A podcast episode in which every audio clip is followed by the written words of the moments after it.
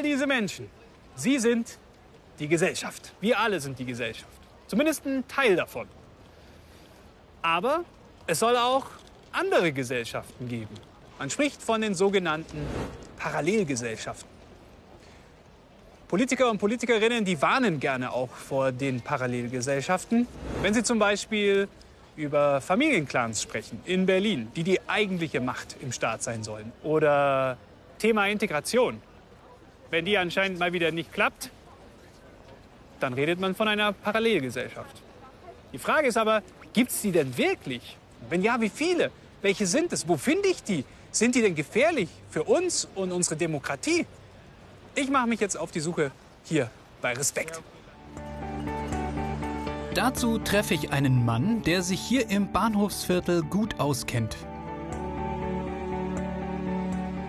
Levin, freut mich. Grüß dich, Hi, freut mich auch. Hi. Dann zeig mir mal was. Geh mal. Weil, du weißt ja, ich bin auf der Suche. Ja. Levent Ekis ist im Migrationsbeirat der Stadt München und der setzt sich seit 40 Jahren für die Interessen von Münchnerinnen und Münchnern ohne deutschen Pass ein. Würdest du sagen, hier gibt es eine Parallelgesellschaft? Ähm, der Bahnhofsviertel ist das Offensichtliche in München. Schon, ne? Äh, Ja. Natürlich. Äh, es gibt natürlich Parallelgesellschaften. Hier ist halt die hiesige Gesellschaft äh, nicht vorhanden. Und äh, für mich ist Parallelgesellschaft, wenn ein Kulturkreis, ein Glaubenskreis ähm, abgeschottet von der hiesigen Gesellschaft äh, ihr Eigenleben führt. Der Begriff Parallelgesellschaft stammt aus den 1990er Jahren. Von Parallelgesellschaften wird meist dann gesprochen, wenn in Deutschland lebende Migrantinnen dafür kritisiert werden, dass sie sich angeblich nicht anpassen würden an die Mehrheitsgesellschaft. Aber was macht eine Parallelgesellschaft aus? Wissenschaftlerinnen nennen folgende vier Punkte, die eine Gruppe von Menschen zu einer echten Parallelgesellschaft machen. Erstens, die Gruppe besteht aus Menschen derselben Ethnie und derselben Kultur. Die Gruppe ist also mehr oder weniger homogen. Zweitens, die Gruppe schottet sich im Alltag von der Mehrheitsgesellschaft ab, lebt und arbeitet in eigenen Stadtvierteln oder Regionen ohne viel Kontakt nach außen. Drittens, die Gruppe teilt nicht die Regeln der Mehrheitsgesellschaft, lehnt beispielsweise den Rechtsstaat ab oder andere Grundpfeiler der Demokratie, wie etwa die Gleichberechtigung von Mann und Frau. Viertens, die Gruppe schafft sich eigene Institutionen, die die Institutionen der Mehrheitsgesellschaft ersetzen sollen, zum Beispiel eigene Gerichte, eigene Steuer- und Finanzbehörden, eine eigene Polizei. Heute wird der Begriff Parallelgesellschaft meist im Zusammenhang mit muslimischen Einwanderinnen benutzt, die sich angeblich einer Integration verweigern. Er wird aber auch für Deutsche verwendet, die den Staat ablehnen, sich eigene Pässe ausstellen und keine Steuern zahlen wollen. Ob Parallelgesellschaft für diese Gruppen die richtige Bezeichnung ist, ist umstritten.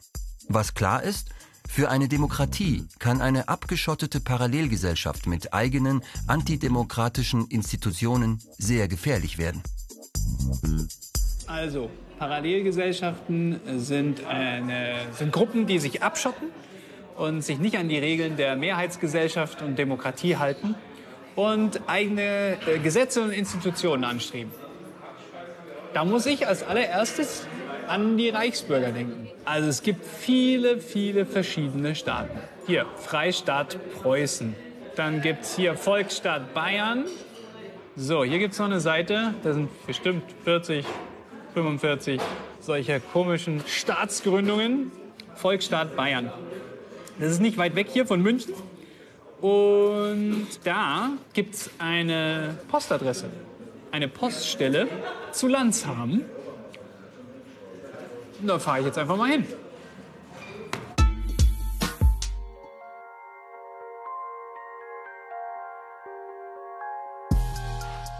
Sogenannte Reichsbürger glauben, die Bundesrepublik Deutschland als Staat gebe es nicht. Deshalb lehnen sie auch unser Rechtssystem, das Grundgesetz, die Polizei und häufig auch alle Verwaltungsstellen, also zum Beispiel das Finanzamt, ab. Sogenannte Reichsbürger behaupten, das Deutsche Reich, meist in den Grenzen von 1937, existiere noch immer.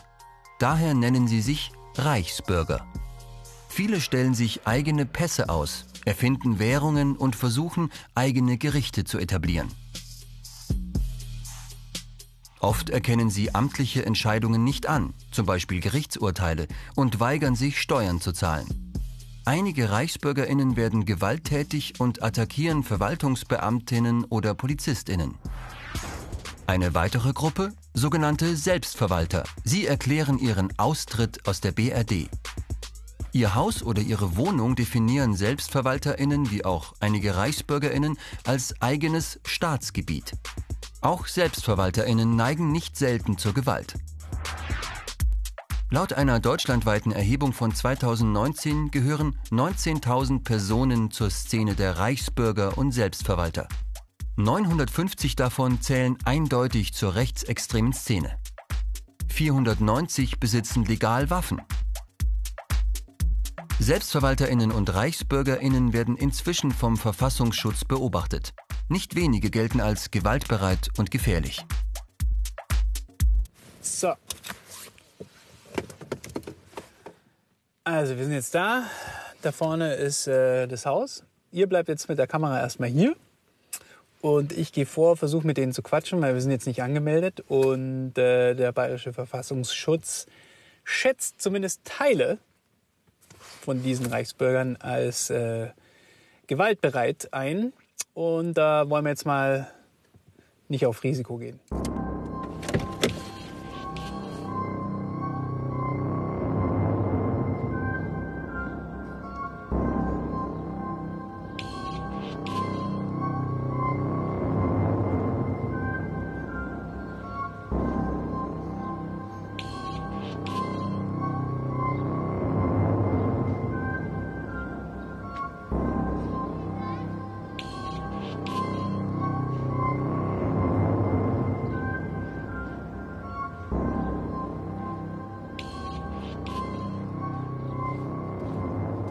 Also ich habe ja vorhin gesehen, dass ein, ein, Mann noch da ist, auf jeden Fall. Ähm, der war im Garten, aber hat jetzt nicht aufgemacht.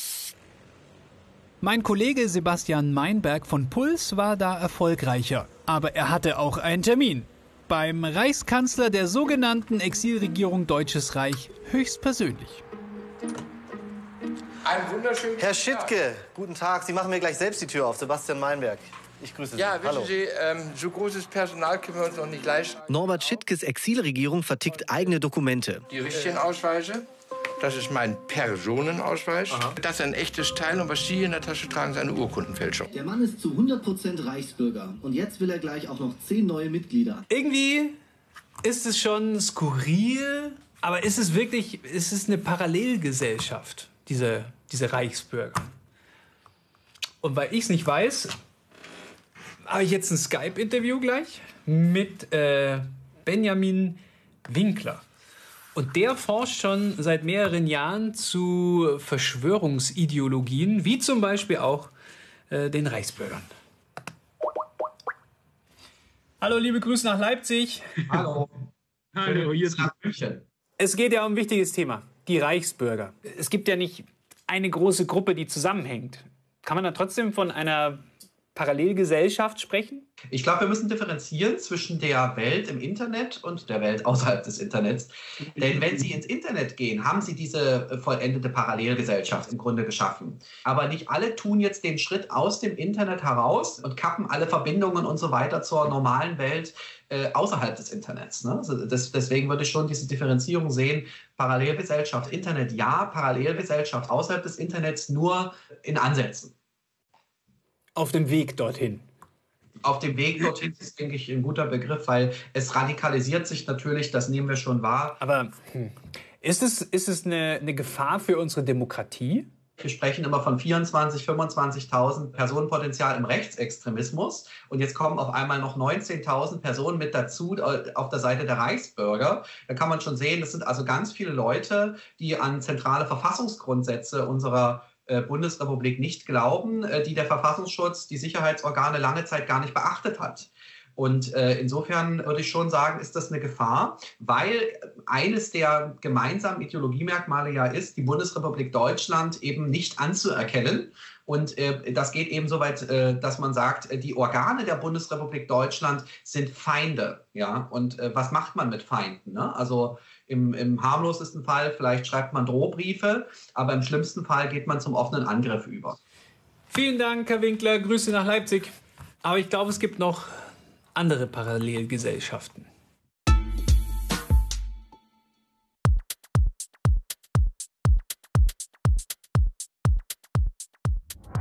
Sogenannte Familienclans immer wieder in den Schlagzeilen, zum Beispiel durch Raubüberfälle, Drogenhandel oder Mord. Die Struktur der Clans? Eine klar geregelte Hierarchie, also Herrschaftsordnung. Männliche Familienmitglieder dominieren meist. Kriminelles Handeln und Gewaltbereitschaft prägt auch junge Familienmitglieder schon früh. Die Zahlen. Zum Beispiel in Nordrhein-Westfalen 2016 bis 2018, in drei Jahren also. Mehr als 14.000 Straftaten durch Clankriminalität. Die ist also ein echtes Problem. Aber sind Familienclans wirklich Parallelgesellschaften? Nein. Sie wollen in der Regel keine eigenen Institutionen als Ersatz für den Staat. Kriminelle Clans sind einzelne Netzwerke, die Straftaten verüben. Fachleute sprechen deshalb von organisierter Kriminalität. Meist sind es Ideologien, also Weltanschauungen, die Menschen dazu bringen, aus der Mehrheitsgesellschaft auszusteigen. Ein meist harmloses Beispiel Ökodörfer. Die Menschen hier versuchen oft weitgehend autark zu leben, sich selbst zu versorgen. Viele wenden sich von gängigen Lebenskonzepten ab. Sie leben als sogenannte Aussteiger.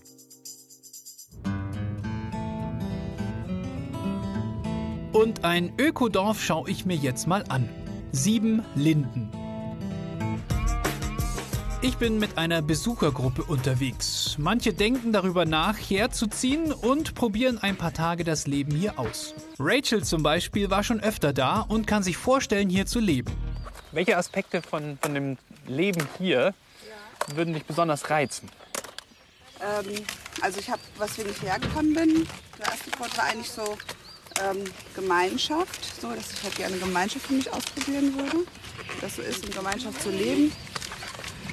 Und ähm, das andere ist natürlich der, der Nachhaltigkeitsaspekt. Und ich finde es halt mega geil, wie komfortabel die Leute hier wohnen und ihren Fußabdruck aber trotzdem so gering halten können. Ja. Okay. Der ökologische Fußabdruck ist auch deshalb so klein, weil drei Viertel vom Obst und Gemüse aus dem dorfeigenen Garten kommt. Auch beim Hausbau ist das Ziel, so ökologisch wie möglich zu sein und gleichzeitig als Dorf möglichst unabhängig zu bleiben. Das ist schon mal ein komplett anderer Ansatz. Die Menschen hier, die sind einfach mal ein, ein, Stück weiter als die meisten da draußen. Aber es ist keine Parallelgesellschaft, weil äh, es keine Abschottung gibt. Das ist ja jetzt hier kein, kein abgesperrter Bereich, sondern die, die, Verbindung nach draußen ist ja da und gewünscht. Deswegen kann man es, glaube ich, nicht als Parallelgesellschaft bezeichnen.